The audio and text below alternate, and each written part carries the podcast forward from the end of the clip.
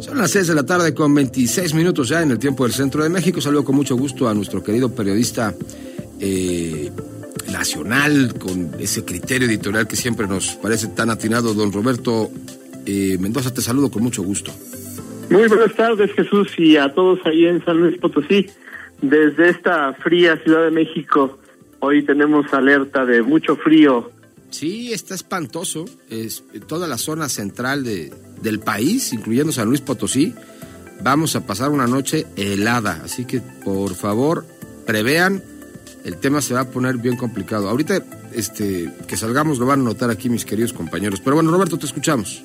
Fíjate que millones de mexicanos esperaban que este gobierno fuera el inicio de un cambio, si no radical, cuando menos emblemático. Durante 12 años que no es presidente de la República, fue un férreo crítico de los gobiernos anteriores, señalaba todo lo que estaba mal y proponía las más de las veces una solución alternativa. Incluso pidió la renuncia de varios expresidentes por diversas razones. Incapacidad, corrupción, enriquecimiento ilícito o por uso y abuso del poder. Hoy en el poder, donde tanto anheló estar, pareciera que las cosas no han podido cambiar y ahora él es el señalado. México de por sí es un país complicado. Dentro del país, como bien señala Jorge Castañeda, hay muchos Méxicos, comunidades que defienden intereses que han conquistado o que han creado lugares que se niegan a cambiar porque así como están creen que están bien y no permiten que nadie les diga cómo vivir. A la par de lugares que exigen un cambio para ser integrados a una comunidad mundial en donde piensan estarán mejor. La primera tarea de un presidente es crear un gobierno para todos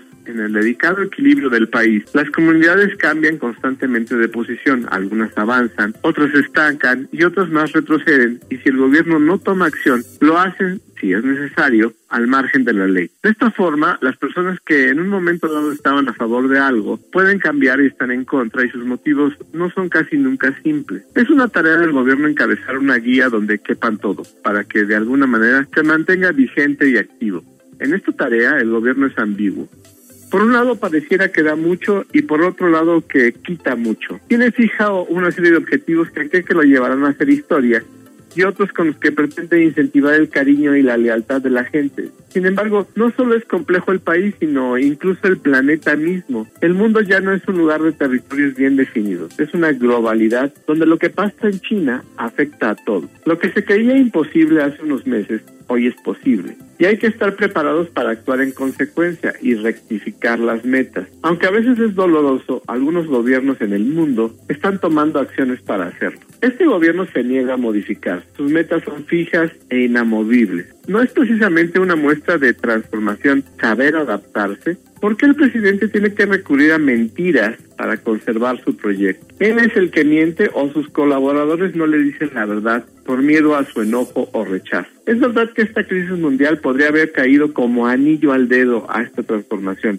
porque se hubiera podido sentar las bases de una nueva forma de vida y de unidad. ¿Se esta crisis como un obstáculo en el camino? ¿Es esto una transformación o solo es un motivo para montarse en la historia, haya sido como haya sido? ¿Usted qué piensa? ¿Tú qué piensas, Jesús? Yo creo que muchas veces el poder encapsula a la gente la encapsula en ideas, en formas y también, aunque vivimos en la era más abierta en cuanto al tráfico de información, también en cuestión de información real pueden llegar a encapsularlo, ¿no? Es, es, un tema bien complejo que no se da solamente ahora, que se ha dado siempre, pero que en el caso del observador es mucho más evidente. ¿Por qué?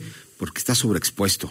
Un personaje público que da una conferencia de dos horas diarias durante todos los días de su mandato tiene justamente ese nivel de sobreexposición que para muchos efectos es positivo, especialmente el ir marcando la agenda pública nacional, pero para otros es devastador tan devastador como que ahora, como en estos últimos días que no ha estado, pues la ausencia, el vacío, se convierte en ensordecedor. Te mando un abrazo, Roberto.